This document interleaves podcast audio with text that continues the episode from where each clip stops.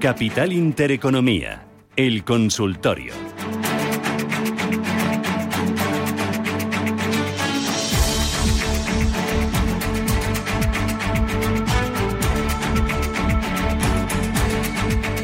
Pueden llamarnos aquí a Radio Intereconomía para participar en este espacio de consultas hoy con Eduardo Bolinches, analista de Invertia. Bolinches, ¿qué tal? Buenos días. Muy buenos días, Susana, ¿cómo estamos? Fenomenal, aquí intentando torear un poco con la parte técnica, con los cables, la tecnología y las líneas de teléfono, pero parece que ya lo hemos superado. Así que bien, fenomenal. ¿Tú qué tal? ¿Cómo lo llevas? Pues nada, viendo cómo cae la bolsa, viendo cómo cae el agua desde la ventana y pensando en el fin de semana que se necesita descansar un poquito. ¿Está lloviendo mucho por allí, por Castellón? Ha empezado a llover ahora, pero no, no, no, no esperamos, pero bueno, como es, es que es septiembre, es septiembre es gota fría, lo que ahora se llama Dana, que ha estado toda la vida, desde que tengo uso de razón, y de hecho hoy se cumplen, no sé si son 33 años de, de un gran diluvio eh, que, generó fallecidos y todo eh, en donde yo veraneaba, eh, Día de la Merced, 24 de, septiembre, no se me olvidará en la vida. Y, bueno, no esperamos catástrofe, pero sí, sí, alarma, o sea, alerta amarilla, que siempre pues eh, te cohibe un poquito. Mm. Eh, antes de ir con los oyentes, primero, IBEX 35, ¿cómo lo ves? Pues muy fácil, 8.830, eso es lo que hay que grabarse en la mente. 8.830 porque es una zona de resistencias de semanas anteriores viene también siendo un nivel de pivote bastante importante, anteriormente soporte, y ahora debe volver a actuar con ese rol, el rol de soporte. Entonces, en principio lo tenemos relativamente fácil, eh, no hay mucho miedo adicional al que hemos visto ya en el hueco eh, producido en la apertura, pero también es verdad que no hemos empezado seriamente a cerrar el hueco. Es decir, que hay mucha cautela, hay mucho respeto a, a, Evergrande, sobre todo, a lo que pueda ocurrir. Eh, vemos sobre todo, y esto es muy preocupante, la verdad, que eh, el Banco Central de China sigue inyectando dinero a sus bancos locales, lo que llevamos desde, bueno, esta semana, eh, desde el sábado realmente, ¿no? 71 mil millones de dólares inyectados en banca local y bueno, pues eso da a pensar que igual se produce un Lehman ¿vale? Es decir, igual lo, lo dejan caer, lo, lo despedezan, lo, lo, lo, lo, lo intervienen alguna parte de ella y para evitar riesgos, porque hay que recordar que, que, el 80% de los acreedores son chinos, pues están inyectando cantidades bastante importantes eh, todos los días, ¿eh? Todos, absolutamente todos los días, ¿no? Y 120 millones de yenes, ¿no? 120 eh, mil millones de yenes, ¿no? Pero bueno, desde el sábado, como digo, 71 mil millones de dólares, que esto es una animalada. y, sí, eh, mucho respeto a eso también por lo que pueda ocurrir. Muy bien. Eh, oye, de los valores, ¿alguno que digas picoteo o, vendo, me pongo bajista porque lo veo claramente a la baja? a ver, no sé si recuerdas que yo te dije el viernes pasado que estaba recibiendo llamadas de gestores de fondos estadounidenses, amiguetes míos, vamos, eh, preguntando por qué diablos pasa con Endesa, qué diablos pasa con Iberdrola, que están pagando rentabilidades por dividendos muy, muy, muy, muy interesantes y sin embargo no están subiendo. Y te dije, eh, ahí está la atención, pero yo no compro todavía. Bueno, pues yo compré ayer un poco, solo un poco, ¿vale? Con lo cual, me gusta más Endesa que Iberdrola. He entrado en Endesa, no he entrado en Iberdrola todavía, y, he entrado con el 25% de la cantidad que suelo entrar en un valor español, ¿no? Es decir, que tampoco es esto para echar cohetes, ¿no? Pero, pero a la pregunta que me dices, pues, pues poco más. En bolsa española no estoy muy, eh, no, todavía no. El Santander por debajo de 3, que duda cabe que, que es un gran atractivo, también paga una muy buena rentabilidad por dividendos. Bank Inter con esos 5 eh, euros, pues también el que no los pierda hoy es bastante importante. Oye, vamos a ver si por fin vemos dos cierres consecutivos por encima de los 5 euros. Bueno, serían así dos, dos sitios donde ir, ¿no? Hoy un, un poquito de Bank y, si volvemos a tener algún sustito con el tema de, del Santander, pues cogerla por debajo de 3. Pero picoteo, ¿vale? como mucho en la mitad de tu importe, ¿no? Quien esté acostumbrado a entrar con, lo que sé, con, con 6.000 euros, pues que compre como mucho la mitad, ¿eh? 3.000. Muy bien. esperando otro cartucho para más adelante por si acaso baja. Muy bien, voy a ir con los oyentes. Empiezo por notita de voz. Hola, buenos días. A ver, eh, quisiera hacerle una consulta sobre dos valores. Primero, eh, sobre Acciona, que la tengo comprada a 134. Entonces, si superaría los máximos anuales en los 149, ¿cuál sería su, su próxima resistencia o objetivos a cumplir? Por otra parte, eh, lo mismo parecido en Repsol. Eh, los tengo compradas a 9 euros, lo que no sé exactamente cuáles son los máximos, si son los 11,50, 11,20 más o menos. Bueno, si es que los superaría, eh, lo mismo, ¿cuál sería sus o los objetivos a que cree que podría conseguir? Nada más, muchas gracias y que tengamos fin de semana. Muy bien, estupendo. Eh, ¿Qué dices, Bolinches? Bueno, los máximos anuales que dice el caballero son máximos históricos y están concretamente en acción, estoy hablando, están concretamente a las puertas de los 150 euros, concretamente 149,60. Eh, es de esperar que el valor siga eh, funcionando igual de bien que hasta ahora. Una clara pauta de mínimos crecientes que sistemáticamente cada vez que hay una pequeña corrección se gira, entra de nuevo el dinero y acaba superando los máximos previos. Con lo cual, eh, yo espero ver los 150 euros sin ningún tipo de problema. ¿Referencias por encima? No hay. No hay porque estamos en subida libre. No hay ninguna referencia. Jamás en la vida ha estado este valor por encima de donde estuvo eh, el día, pues concretamente el pasado eh, martes 14 de septiembre. Eh, objetivos, bueno, tú puedes estudiar que la pauta que lleva a los mínimos crecientes con esa eh, sistemática confirmación de máximos también creciente eh, apunta hacia 157 y medio, 158 euros, siguiente movimiento, ¿no? Siguiente impulso alcista, pero poco más se puede sacar. Respecto a Repsol, eh, la pregunta es muy buena desde el punto de vista histórico. Tenemos que hablar de máximos eh, de todos los tiempos en 14 euros. Gráfico ajustado por dividendos, porque habrá gente que te esté escuchando o Ya. me esté escuchando ahora mismo y decir, pero ¿qué dice este señor si, si, si yo las compré a 23? Bueno, si las ha comprado a 23, me estoy inventando el número, es que eh, hay que deflactar el dividendo cobrado desde el precio, desde el momento que compró, ¿de acuerdo? Luego, en gráfico ajustado por dividendos, eh, Repsol nunca ha estado por encima de 14. ¿Qué estamos viviendo en Repsol ahora mismo? Bueno, pues estamos viviendo una época, o un periodo eh, de tiempo interesante, muy dulce, porque el barril de petróleo se ha movido desde un poquito menos de 62 dólares eh, por barril, el, el Texas, a los 73 y pico que está ahora mismo en tiempo real. Esto tiene su fiel reflejo en la cotización de Repsol. Estructura de mínimos crecientes. Le ha servido para recuperar, que lo había perdido, la media móvil de largo plazo. Y ahora, pues, eh, preparado para enfrentarse a importantes resistencias que para mí en el corto plazo están en 10,86 y luego sobre todo en los 11,22 aproximadamente. Luego, eso serían las dos resistencias eh, que tienen en el corto plazo. A partir de ahí, pues nos tenemos que ir a nivel pre-COVID, 12.48, 12.50 aproximadamente. Sería la siguiente paradita de autobús que tendría este valor. Muy bien. Voy con otro mensaje de audio. Hola, buenos días. Quería preguntar al analista si es el momento ahora de vender AIG o Iberdrola. De AIG la tengo 2 euros y Iberdrola la tengo 9,20. Eh, Como están ahí con las eléctricas eh, dándole un poco, pues tengo un poco miedo. Vale, gracias. ¿Cómo lo veis? ¿Qué dices? Pues mira, IAG fue venta eh, el lunes. Se fue, recuerdo que lo comentamos en Invertia, se fue directamente a la media móvil de largo plazo, 207, en todos mis vídeos de apertura lo recuerdo, 207 muralla china, no puede con ella y por lo tanto eh, ya está hecho el negocio. Otra cosa totalmente distinta es que aguante en la parte alta, es decir, que aguante en zona muy cercana a esos 207, inclusive sin perder los dos. Hoy los está perdiendo. Hoy en formato intradiario ya está- descolgado un poquito a 2,97, por debajo, de- inclusive de 2,97. En principio, eh, yo vendería. Ahora, si estamos hablando de un señor que ha comprado pues eh, en, en el 1,60, ¿no? Que hacía el jueves de la semana pasada, ¿no? 16 de septiembre.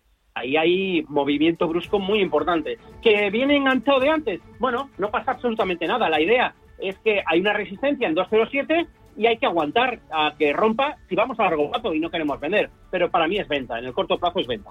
Muy bien. Eh, hacemos paradita, boletín informativo y regresamos aquí en Radio Intereconomía con más consultorio hasta las 10 y 25 aproximadamente con ustedes y con Eduardo Bolinches.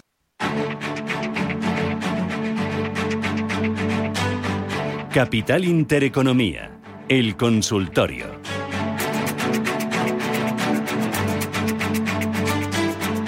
18 minutos de la mañana, ahora menos en Canarias, seguimos aquí en este consultorio de bolsa, hoy con Eduardo Bolinches, analista de Invertia, le recuerdo los teléfonos 91 533 1851 91 533 1851 y el número de WhatsApp 609 224 716 609 224 716. Eh, Bolinches, teníamos pendiente Iberdrola, ¿verdad? Sí, así es, Rubén. Vamos con Eh, ello. Pues nada, preguntaba, preguntaba al caballero que, que si vendía IAG, eh, comentábamos que sí, eh, la idea 207 es un tapón, y si vendía Iberdrola. Eh, no ha escuchado mi introducción porque yo he comprado Endesa y me queda por comprar Iberdrola. Así que nada de ventas, sino de compras. Hay que pensar en comprar. De todas formas, yo me espero. Ya he puesto la patita en Endesa. Vamos a esperar un poquito, por lo menos que cambiemos de semana para hacernos con Iberdrola. Vale. Más consultas. Gabriel dice que está dentro en B Semiconductor, B-E-S-I, y latina el ticker, BESI, en 80,60. Suelo, resistencia y objetivo. Cotización en Ámsterdam, nos dice. Sí, la tengo, la tengo. Vamos a ver, eh, suelo clarísimo, 75,68 euros. Resistencia, 83,16. Muy sana la estructura de mínimos y máximos, también crecientes, pendiente positiva de medias móviles, medio, largo plazo, así que espectacular. Y si echamos un vistazo en el muy largo plazo con gráficos mensuales, desde el 2014, que la pobre estaba por debajo de 3 euros, la tenemos en 80. Así que maravilloso. Espectáculo digno de, de- de semiconductores. O sea que segui- seguimos, ¿no? Seguimos con... Seguimos ahí Seguimos ahí. bien contentos. Muy bien. No nos José, cansemos, no nos agobiemos de ganar, de ganar dinero. José Donosti, dos valores americanos. Facebook, compradas a 314. Pregunta, ¿las vendo ya? Y luego Amazon, para comprar, ¿lo veis bien?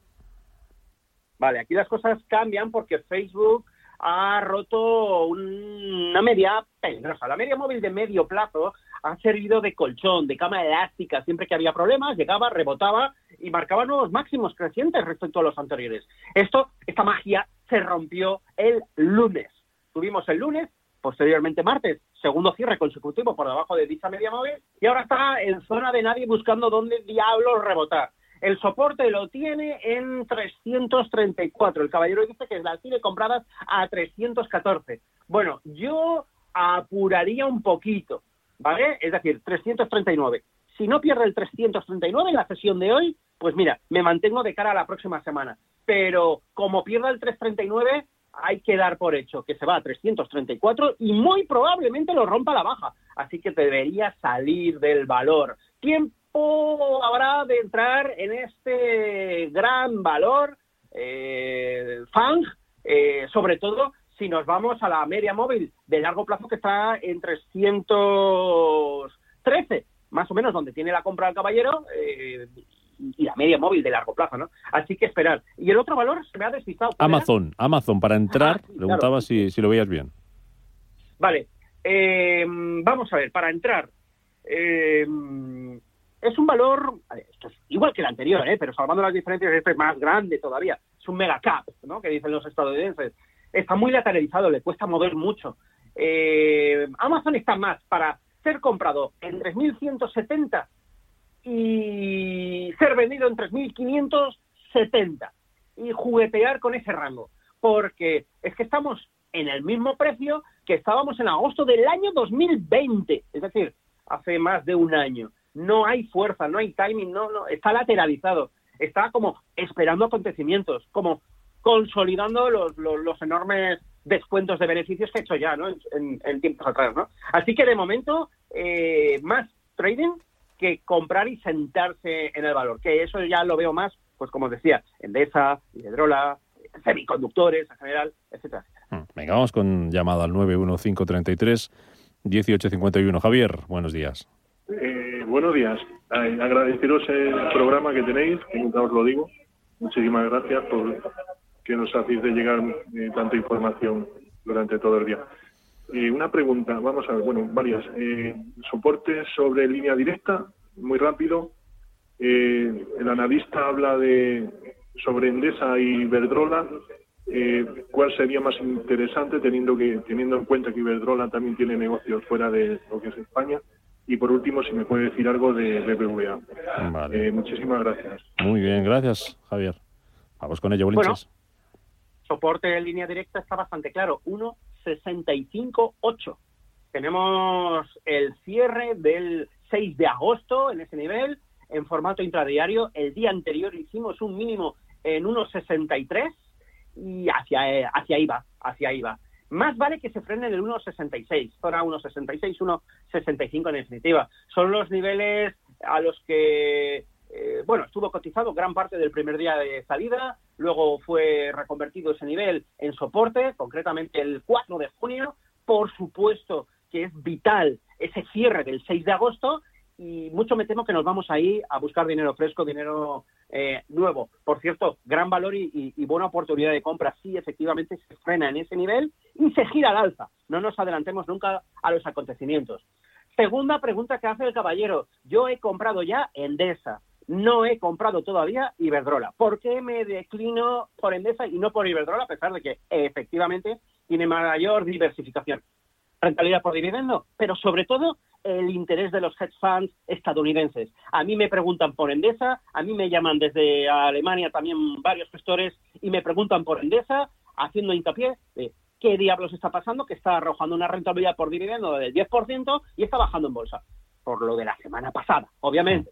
No me preguntan por Iberdrola. La situación es muy similar, por supuesto. Hay un riesgo regulatorio, cosa que ellos desconocían, se lo explico, y aún así eh, siguen viendo lo atractivo de la rentabilidad por dividendo. Así que mi motivo de irme como primer disparo a Endesa es por la rentabilidad por dividendo. Y por último, el BBVA, pues desde el punto de vista técnico lo está haciendo también relativamente bien. Eh, le está costando ahora recuperar la media móvil de medio plazo que la perdió con la, con, la gran apertura bajista del lunes.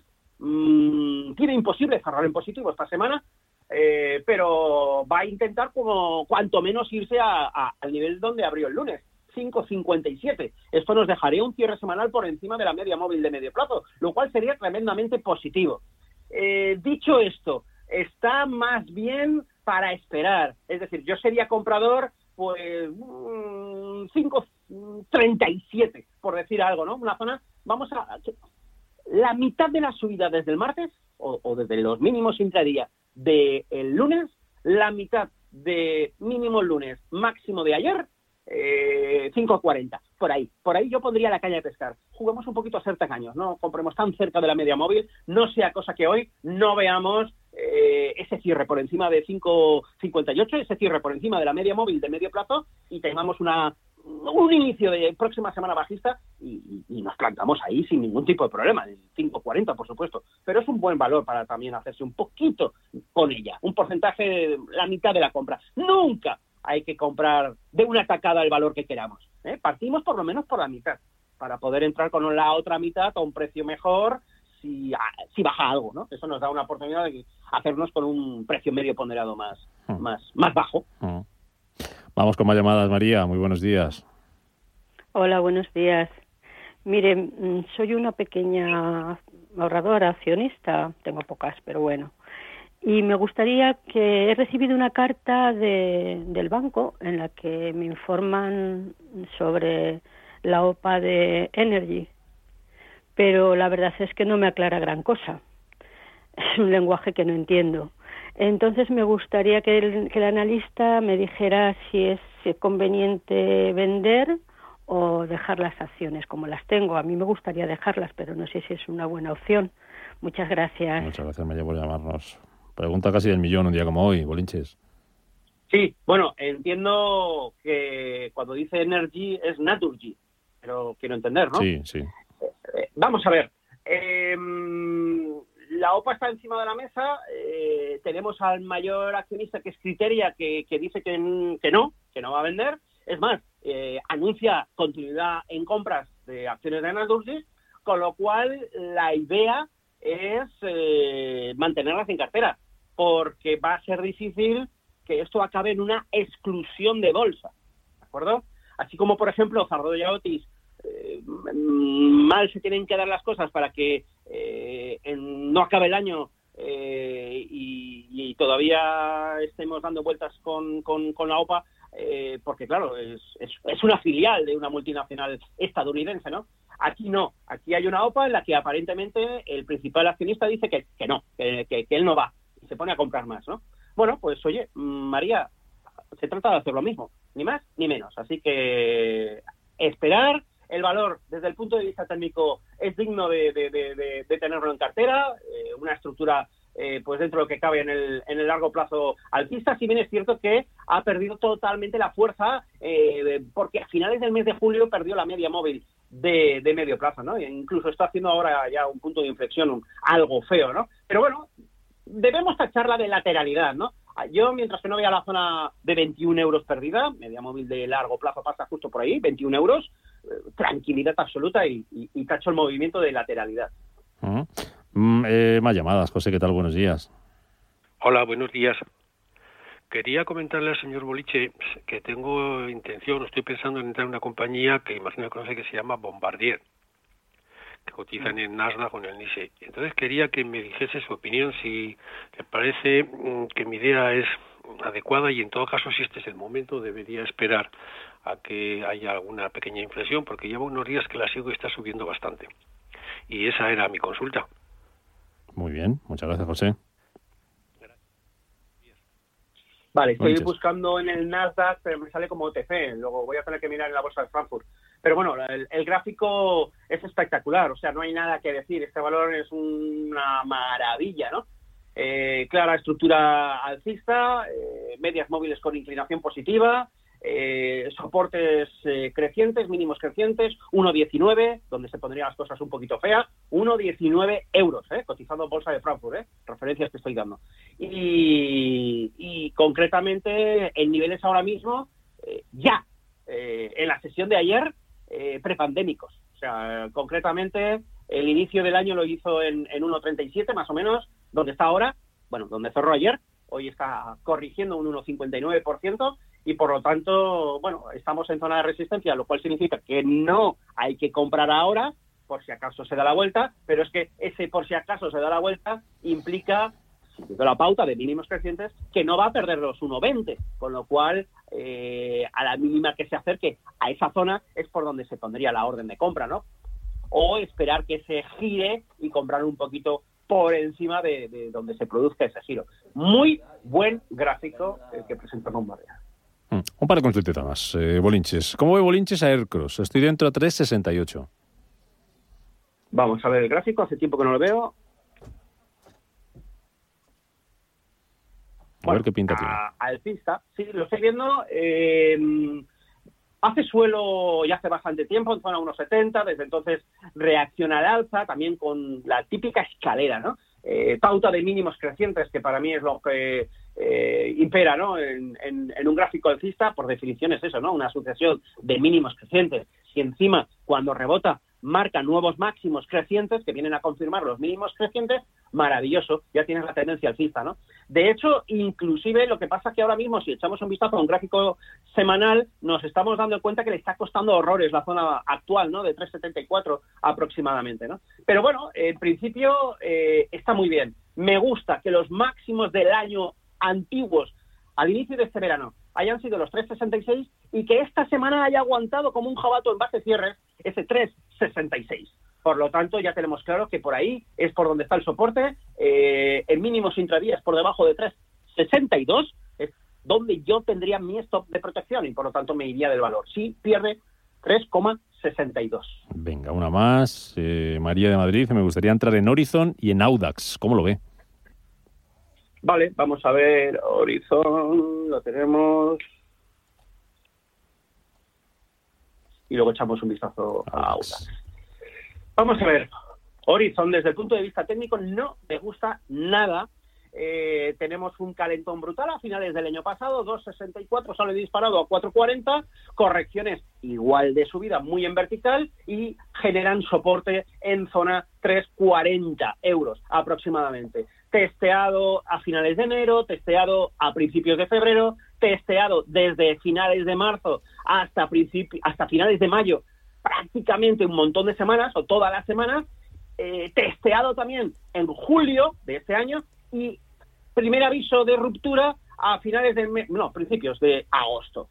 Rebote, recupera esa zona clave de 3.40, vamos a poner 3.45, zona un poco amplia, ¿vale? Y ahora ha dicho adiós ya, ¿no? Mm, clara pauta de máximos y mínimos decrecientes. ¿Qué significa esto? Que, que se va, que se va a buscar el siguiente soporte, 309 por donde antes eran resistencias, ahora se convierte o se presenta cuanto menos como potencial soporte. 309 no significa que vaya a rebotar en 309, significa que ahí hay un principio de soporte. Ahí debe frenarse. Otra cosa muy distinta si luego se gira al alza. Así que si hay que comprar, hay que esperar. Uno, que llegue a 309. Dos, que se, que se frene en 309. Y tres, que se gire al alza y comprar por encima de ese 309. Eso también nos da, esa paciencia, nos da también un punto perfecto donde colocar el stop de protección, justo por debajo de los mínimos que se hayan marcado una vez entremos, ¿no? Mm. Pero yo no entraría en este tipo de valor que sigue goteando a la baja. Mm. Audax. Dime muy rápido de Audax, que tengo un audio y con esas dos terminamos. Venga, correcto, vamos rápido. Audax, una situación bastante similar. Es contar la misma historia en 1,86. Lo ha perdido. Luego se va, se va, se va a 1,57. No me gusta. Muy bien. Muy rapidito, vamos a escuchar, venga. Hola, buenos días, soy José de Málaga. Quería saber el punto de entrada de Santander, Sabadell y BBVA. A ver cuál me aconseja mejor o los tres. Venga, muchas gracias. Vamos, eh, Borinches, BBV, BBV ya lo decíamos antes, si quieres nos quedamos con Santander y Sabadell. Vamos a ver, eh, Santander por debajo de 3 hemos comentado, BBVA lo, lo hemos comentado también, nos quedaría el Sabadell.